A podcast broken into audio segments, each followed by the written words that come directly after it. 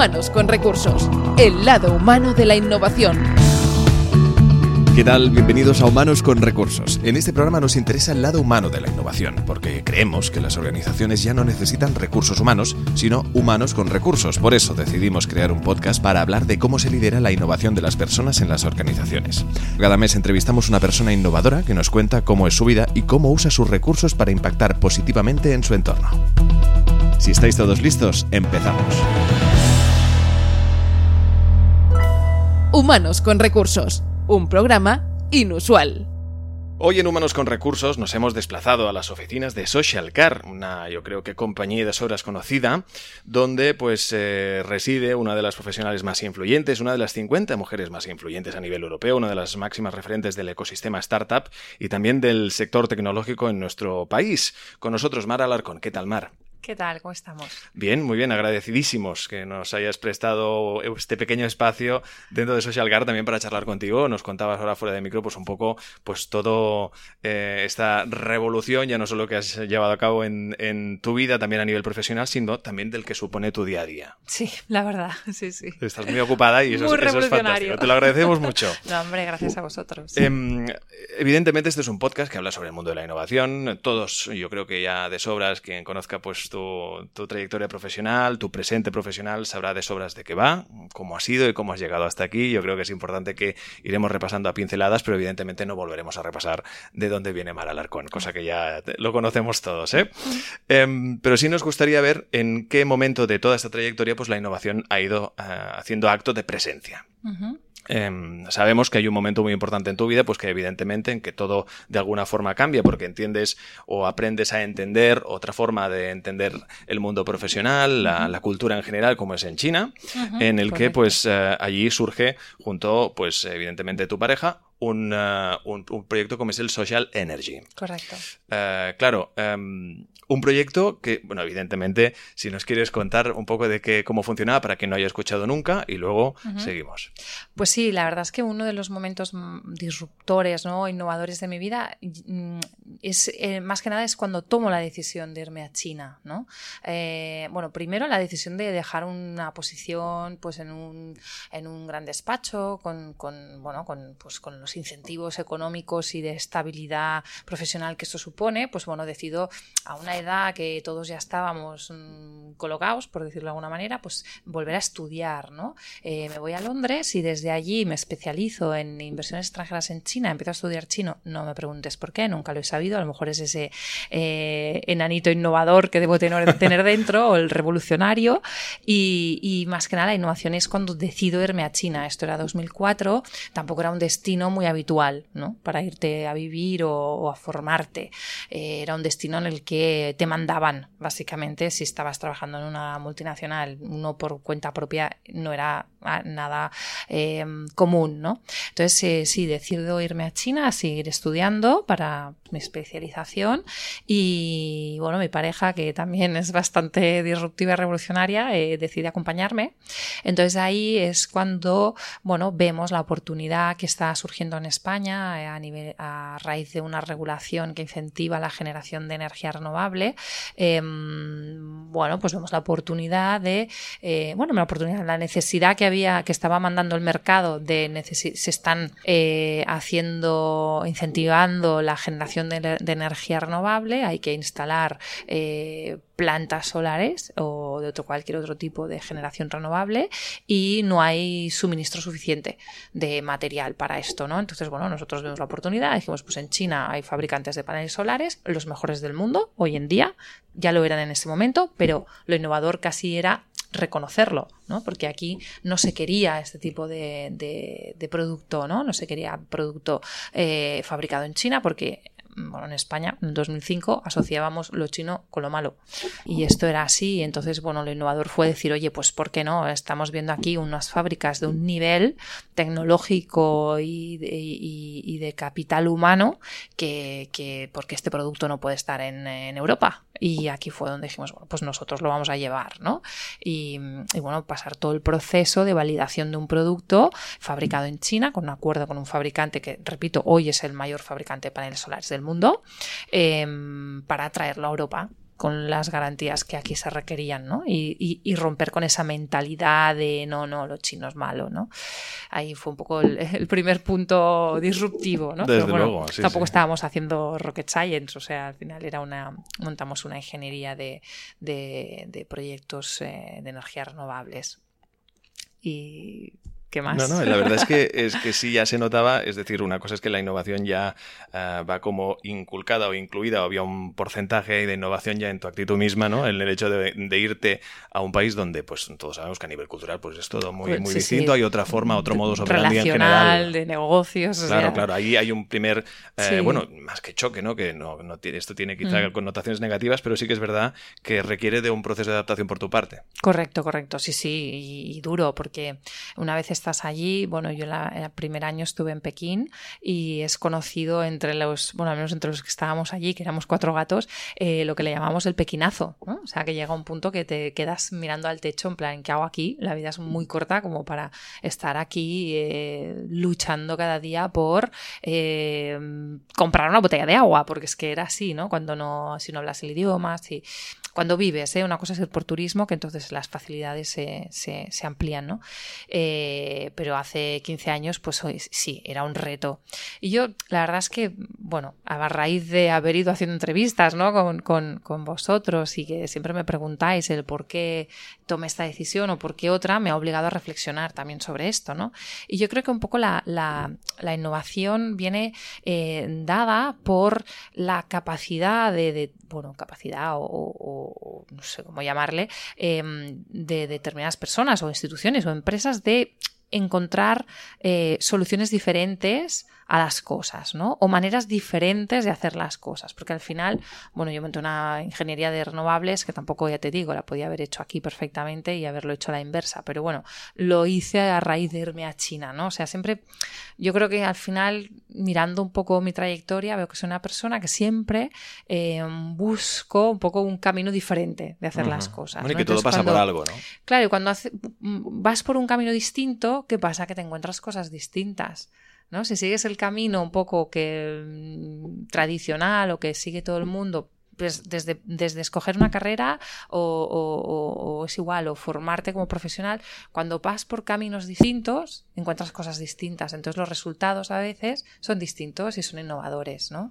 Un poco también con el, planteamiento de Social Car, o sea, Social Car al final, em, que es la plataforma de alquiler de coches entre particulares, bueno, car sharing y hoy en día también eh, alquiler de coche con conductor, con las VTCs en Barcelona, em, surge un poco de esta reflexión reflexión de, oye, ¿qué va, a hacer, ¿qué va a pasar con la movilidad? Estoy metida, pues, muy metida en el mundo de las energías renovables, ¿no?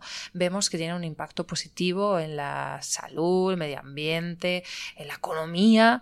Em, y esto, ¿cómo lo relacionamos con la movilidad? ¿no? La reflexión en el 2010 que hicimos de decir la movilidad no puede seguir siendo así.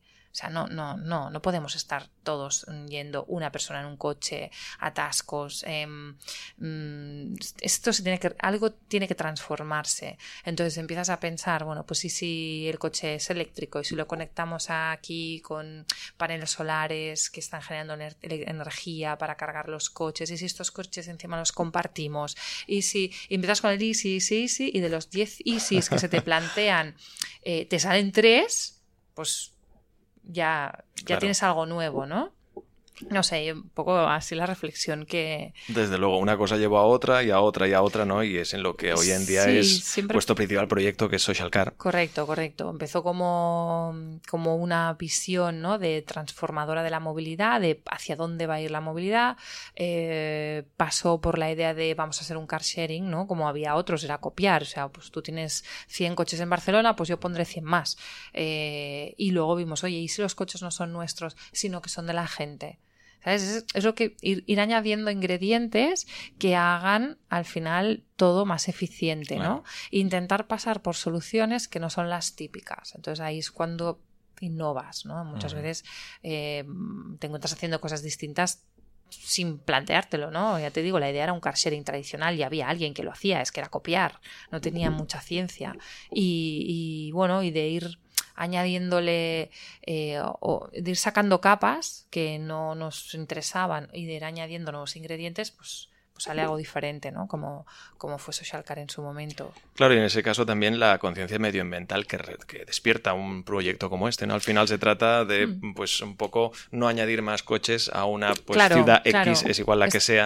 Este fue el que nos hizo mm, descartar que fuera una flota propia, porque mm. dices, bueno, ¿y para qué voy a poner más coches si ya hay, ¿no? Eh, no, no, me parecía, a mí, a mí personalmente no me parecía eficiente, de hecho, eh, ni eficiente y, ni, ni, sostenible en el tiempo. Ya has visto que, bueno, hay, muchas hay algunas empresas de car sharing que han dejado las ciudades porque no son sostenibles económicamente. No es sostenible tener una flota que estás alquilando por horas. Entonces, mm, bueno, si no se aguanta, pues ¿qué pasa? Que, que acaban cerrando, ¿no? Estos son, son, son retos que te planteas.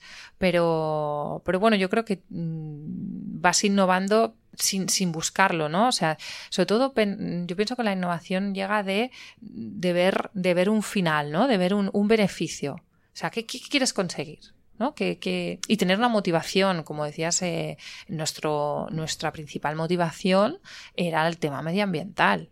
Y hoy en día haces estudios de, de, sobre comportamiento de usuario, por qué utiliza el car sharing y el medioambiental es el tercero o cuarto.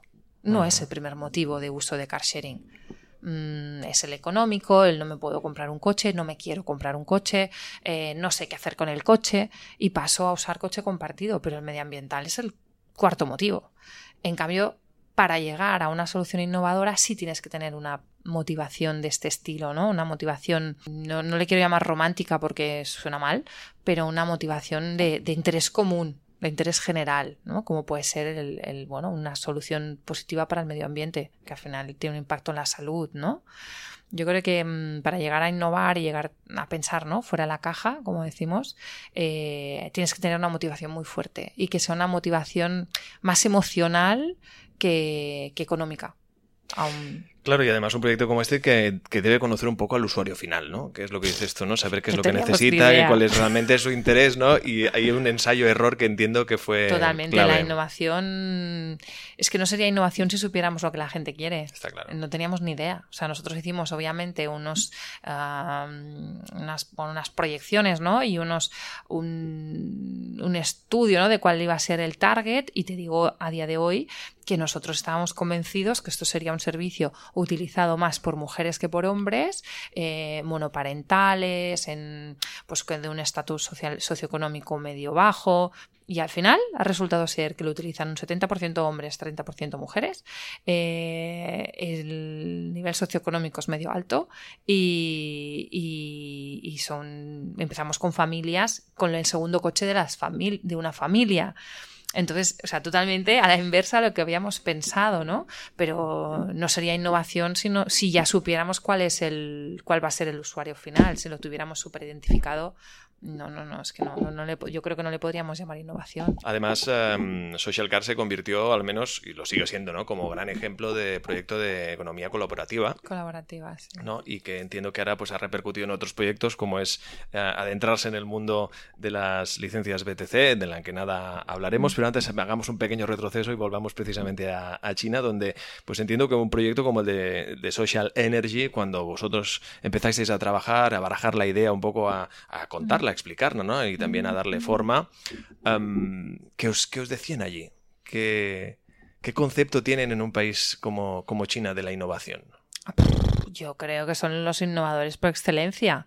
O sea, vamos. Mmm eh, según ellos inventaron la pólvora, según ellos inventaron la imprenta, según ellos llegaron a, Europa, a América antes que los europeos, eh, tenían mejores barcos antes que nosotros, lo que pasa que no nos enterábamos. Eh, las comunicaciones no fluían de la manera que fluyen ahora y, si hubiese habido internet en el siglo XIII, a lo mejor ya, a lo mejor América no estaba, no la descubrió Cristóbal Colón, ¿no? Entonces, em, yo creo que los chinos no se plantean, eh, eh, o sea, la innovación la llevan en el, en el ADN.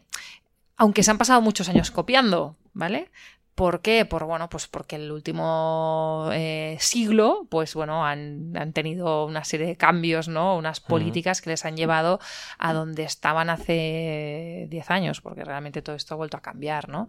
Pero es una, yo creo que es una civilización, bueno, una, una sociedad, ¿no? Súper innovadora, súper innovadora. Claro, o sea, pero- tiene una capacidad de, creati- de creativa que, que no tiene límites. Y, Sí, nos- sí, y- sí. y- y yo creo que hay que haber vivido allí para verlo, ¿eh? porque mu- alguno- a lo mejor alguien me está escuchando y me dice, pero ¿qué dices? Si los chinos y las copias, lo copian todo y no sé qué. No, no, no, no. ¿Qué va? Pero O cuando sea, han hecho copias también se ha dicho que han hecho para, para mejorar esa versión o hacer una ver- versión de lo que sea, es igual, ¿no? También hay copias y copias, ¿no? Pero sí que es verdad que, que son una sociedad como que está como muy entregada a un objetivo. Sí, al menos bueno, es lo que te decía cuando desde que son muy claro, pequeños además, ¿no? Cuando hay decir, mucha disciplina sí, también. Mucha, hay mucha disciplina, eh, hay mucha competencia, ¿no? Entonces eh, hay, es- eh, son muy ambiciosos. O sea, ser el mejor es algo que les importa. Entonces, eh, como antes te- yo misma te he dicho, ¿no? Que para innovar tienes que tener un objetivo. Entonces, esta gente eh, tiene un objetivo. O sea, saben ponerse objetivos. Entonces, yo creo que, bueno, ah, China ha cambiado mucho, ¿no? Como decía, en los últimos 10 años. Eh, hoy en día, mm, las aceleradora- aceleradoras de startups tecnológicas más grandes del mundo están allí. Pasa que aquí, pues, nos llega lo que nos llega, ¿no? Pero, pero, pero es muy grande. O sea, vamos, yo no, no, no le subestimaría nunca de la vida. Para nada. Y es verdad, y es un detalle yo creo que muy curioso el que comentas, y es el que eh, nosotros nos enteramos de la mitad de la mitad Sí. de los grandes avances que allí se, se generan, porque mm, básicamente no, no, les importa, no les importa contarlo. Es decir, ellos trabajan, trabajan y evidentemente llegan a- y consiguen sus objetivos sin importar si después esto pues tiene cierta repercusión a nivel mundial, ¿no? Bueno, yo creo que, mm, eh, a ver, es una potencia tan grande que es que lo que, le- lo que diga Europa les importa un pepino. Pero no, yo creo que ellos trabajan para ellos, son ellos y mm, para ellos y con ellos y les da igual. Eh, al final y el resultado lo tienen en su casa, o sea que no les interesa el reconocimiento. ¿Y qué llevas según tú, por decirlo de alguna forma y metafórica, ¿no? Siempre en, la maleta o debajo del brazo que te llevaras de, de China algún consejo, eh, pues sobre todo esto que estamos hablando, que hoy en día aún aplicas en, en proyectos como evidentemente Social Car. Bueno, yo creo que inconscientemente me llevé muchas cosas y, que seguramente aplico y no me doy cuenta, o sea, eh, pero, pero yo creo que fue un aprendizaje sobre todo de... mm, Yo siempre digo que cuando entiendo que debe seguir siendo así, pero cuando yo estuve allí, cuando vives allí, tienes que coger una goma de borrar y, y borrar todo lo que sabes, ¿no? Y volver a aprender. Porque si tú vas con conceptos, con cosas preconcebidas, ¿no? Con, con es que no, no, no es que no, es que no, no, no allí no, no, no puedes estar, ¿no? Entonces aprender eh, de nuevo y ya no, entender, ¿eh? Aprender lo, cómo hacen eh, el, hacer de, de, ellos, ¿no? Y, tratar de adaptarte. Entonces, no sé, la verdad es que no se me ocurre nada en concreto, pero, pero estoy convencida que, que en mi día a día aplico muchísimos aprendizajes de este periodo de mi vida, que bueno, al final fueron tres años, pero, pero de una intensidad alucinante. Eh, sí, sí, sí. La paciencia, quizá, ¿no? También el, el pensar, son, son, piensan mucho en el largo plazo y es algo que aquí nos cuesta. Eh, esto yo procuro aplicarlo tanto como puedo, ¿no? De decir, bueno, para- ten paciencia y ahora, si este no era tu momento, ¿no? Si este no era un buen final, es que no es el final, ¿no? Aquí vivimos mucho de la inmediatez, quizá. Sí, allí no. Y, y esto es una cosa que yo trabajo mucho, ¿no? Hombre, eso está bien, ¿no? Porque generalmente aquí se exigen, digo generalmente, evidentemente no pasa en todos los sitios, faltaría más, pero sí que eh, quiero esto para ayer, ¿no? Y, Ya, uf, no. y en cambio no hay ese puntito de, de paciencia Mm. en el que evidentemente, oye, las cosas llegarán cuando llegarán, como también se Sí. aplican muchas empresas en No, España. no, son muy pacientes, ¿eh? Y de una estrategia que, que, que estos, eh, bueno, yo, yo esto sí que puedo decir que me lo, me lo he llevado, ¿no? De intentar mm, ser lo máximo estratega que puedas, ¿no? Y, y tener un objetivo final y, y trabajar ese objetivo y no dejarte influir por esta... eh, postureo ¿no? que hay y la presión de si uno hace a esto, uno hace lo otro y que si uno sale, el otro no sale. Bueno, intentar seguir trabajando, ¿no? Son, son muy hormiguitas. Y yo creo que esto sí que me lo, me lo he llevado, ¿no? De ir pum pum, ir haciendo, ir haciendo, ir haciendo y al final llegar a lo que eh, siempre has soñado, ¿no? Claro, hablabas de postureo, entiendo que, que como con uh, muchos conceptos que hoy en día se llevan en la, en la nueva empresa, por decirlo de alguna forma, yo como periodista he tenido que actualizarme de una forma extraordinaria para adaptarme a todos ellos y sobre todo, pues evidentemente, para todas estas charlas que llevamos a cabo. Y sí que es cierto que, eh, pues, eh, te, te das cuenta, pues, que vas viendo que, puede, pues como muchas metodologías, haya cierto postureo en todo ello, ¿no? Y ahí es donde quizá reside el peligro, ¿no? De dar mal nombre, pues yo creo que a una filosofía, a una forma de entender, a una actitud, a un liderazgo como es el, el que genera la innovación en las empresas. Hay mucho postureo, muchísimo, muchísimo, demasiado, la verdad falta un poco de autenticidad. Y se habla mucho de la autenticidad, pero madre mía. ¿Cuál es el consejo? Bueno, yo creo que mm, a mí no me gusta eh, dar consejos porque creo que no, no lo sé todo, pero, mm, pero sí que mm, creo que al final las cosas caen por su propio peso, ¿no? Entonces, si tú estás dando un mensaje en el que no hay contenido, ¿no? Que es un puro postureo, al final eh, no todo el mundo tiene memoria de, a corto plazo, ¿no? O sea, yo creo que la somos más inteligentes de lo que se nos presume y, y la gente se acuerda, ¿no? De tú habías dicho que harías esto y que estabas luchando por esto y por este mensaje y luego al cabo de X, ¿qué has hecho? ¿Qué resultado hay? Nada, no hay nada. Entonces, cuando es postureo que no hay proyecto detrás, llega un punto en el que, a no ser que se inventen otro postureo, ¿no? Pero yo creo que la, gente al final, o sea, la gente lo acaba, lo acaba, o sea, es contraproducente a largo plazo este postureo, cuando no hay nada detrás. Yo diría que un poco más de humildad, ¿no? Está claro no sé, no sé cómo, cómo explicarlo. No, no, está claro. Y hoy estamos, evidentemente, como con muchos otros ejemplos, hoy estamos precisamente en la sede de uno y muy bueno de ellos, eh, de casos de, evidentemente, de innovación, como es el de Social Car, aquí desde las oficinas con Mara Alarcón, con el que, pues, evidentemente, nos vamos hasta el presente. Y en este caso, hablamos de este momento de las eh, BTC, que bien, quien eh, sepa de la actualidad, que se vivió en su momento, mucha tensión, pues con el hecho de, pues, el sector del taxi, Uber y Cabify, que en ese momento abandonaron la ciudad luego Cabify volvió, en la ciudad de Barcelona en este caso, y em, en este caso fue una, situación que de pronto vosotros, evidentemente sin pensar y antes de que se generara toda esta, todo este revuelo, ¿no?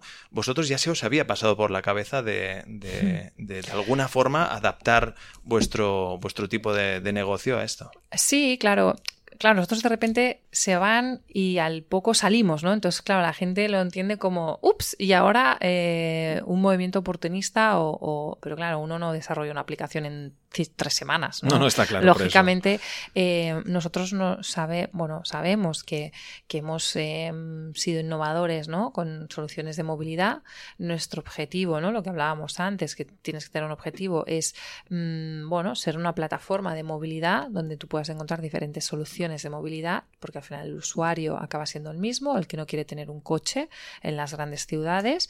Por lo tanto, pues eh, con Social Car, el modelo de alquiler de coches entre particulares, podía alquilarle un coche a otra persona, pues para irte el fin de semana o para dos días de trabajo o para, o sea, para trayectos mm, normalmente eh, interprovinciales y de mm, dos, tres, cinco días, ¿vale? Y bueno, obviamente analizábamos soluciones complementarias, ¿no? Como la movilidad urbana.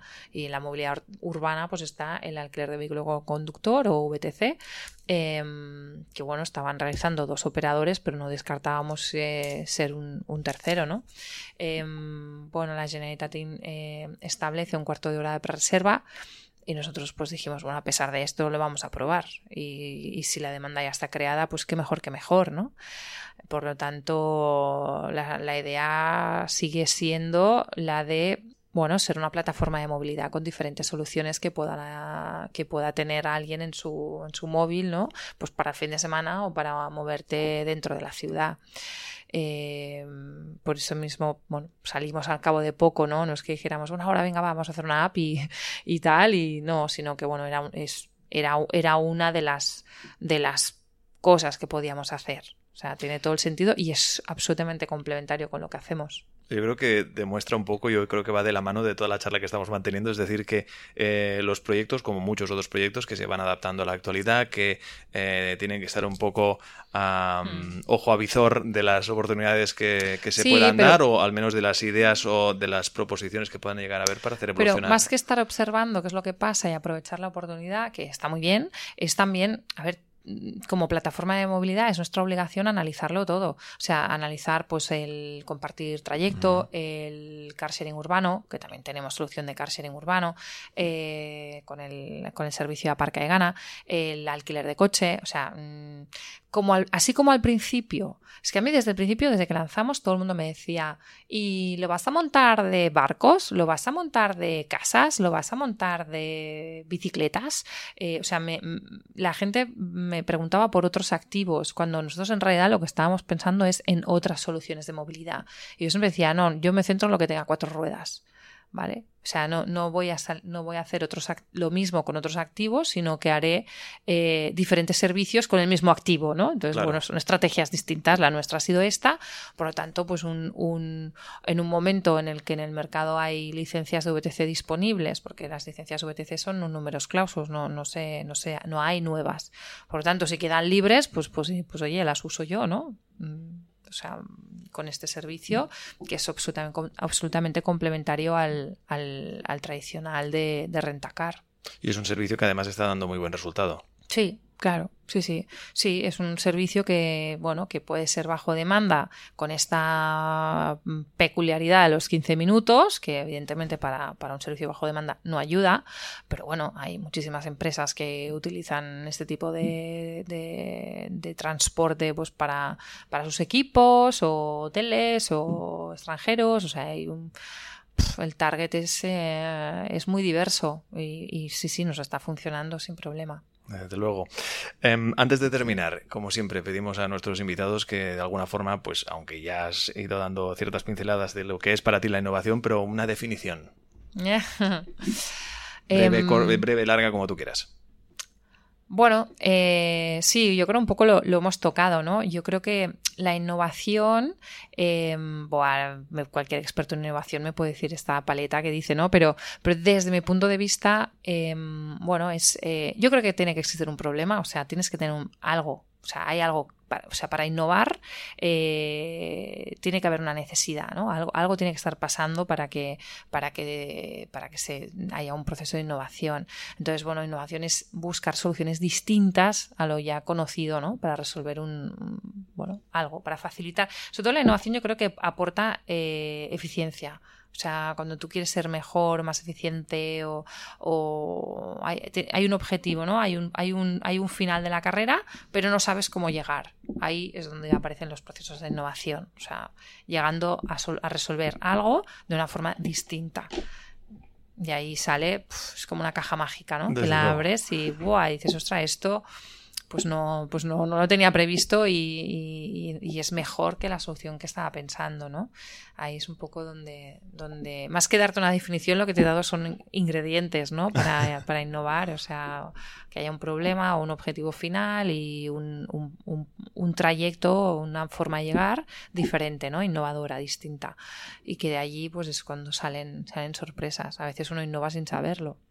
¿Y cómo se vive internamente en Socialcar, el equipo de Socialcar, la, la cultura de la innovación? Eh, es complejo, porque sobre todo a la hora de formar un equipo, porque yo recuerdo al principio en plan, mm, ¿qué hacéis qué? Que la, claro, no, no, no, podíamos tener gente en el equipo que no eh, viera eh, con buenos ojos el alquilar tu coche, porque si no te lo crees, que, sabes que eh, es muy difícil, ¿no? Trabajar en algo que no, que no te encaja, que no, que solo le ves problemas. O sea, hay mucha gente que decía, uy, no, esto que dices, los coches los, robarán y no sé qué.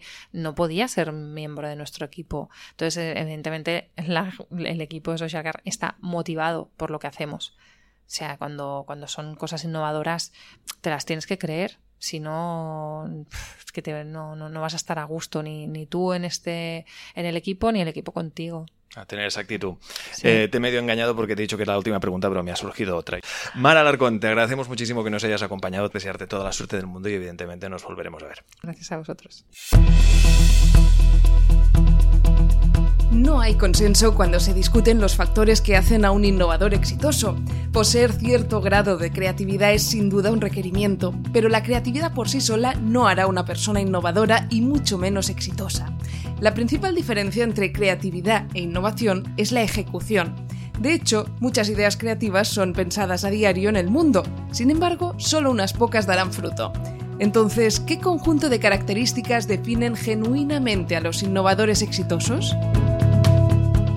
Perciben la oportunidad. Los innovadores exitosos tienen una habilidad especial para identificar las brechas en el mercado en el que operan. Tener una mentalidad de búsqueda de oportunidades les permite estar más alerta y buscar novedad donde quiera que puedan encontrarla. Formación y educación adecuadas. Contrariamente a lo que se cree popularmente y a algunos ejemplos exitosos, los que abandonan la universidad no necesariamente son buenos innovadores. Investigaciones han demostrado que la educación apropiada y la capacitación empresarial son las que dan buenos resultados, ya que solo después de años de experiencia en el área de trabajo, las personas son capaces de distinguir adecuadamente entre lo que es información relevante e irrelevante. Proactividad y persistencia. Como hemos dicho antes, la creatividad únicamente se convertirá en innovación a través de la ejecución. Pero no puede haber ninguna ejecución de ideas si la persona que las tiene no es proactiva y persistente. Ser resistente frente a los obstáculos, los desafíos y la adversidad es un factor definitorio que diferencia a los grandes innovadores del resto. Prudencia. Otro rasgo fuertemente vinculado a la experiencia es la prudencia. Aunque nos gusta pensar en los innovadores como personas arriesgadas, en realidad son exactamente lo contrario. Los innovadores exitosos muestran un alto grado de cautela, organización y aversión al riesgo en comparación con el público en general. Inteligencia emocional. En ocasiones los innovadores son retratados como genios individualistas, pero la realidad del asunto es que la innovación es casi siempre producto del trabajo en equipo. A menudo te encontrarás con grandes innovadores que intercambian ideas y crean alianzas, tanto dentro como fuera de la empresa. La inteligencia emocional bien desarrollada juega un papel vital aquí, así como a la hora de vender sus ideas a otros y de coordinarse con sus equipos. Conclusión. Ser creativo es un requisito para alcanzar la innovación, pero no te llevará muy lejos si no estás respaldado por los rasgos que te hemos presentado aquí. Afortunadamente, todos ellos, incluida la creatividad, son características que pueden aprenderse y no algo con lo que solo nace un grupo selecto de personas. Y hasta aquí Humanos con Recursos. Recordar que nos podéis encontrar en humanosconrecursos.hr y también en su versión inglesa, con Dax Endler al frente. Absolutamente imprescindible, como también lo es que nos sigáis en todas las plataformas de podcast donde nos encontramos como Simplecast, Spotify y iTunes. Gracias a todos, hasta el próximo programa. Humanos con Recursos, el lado humano de la innovación.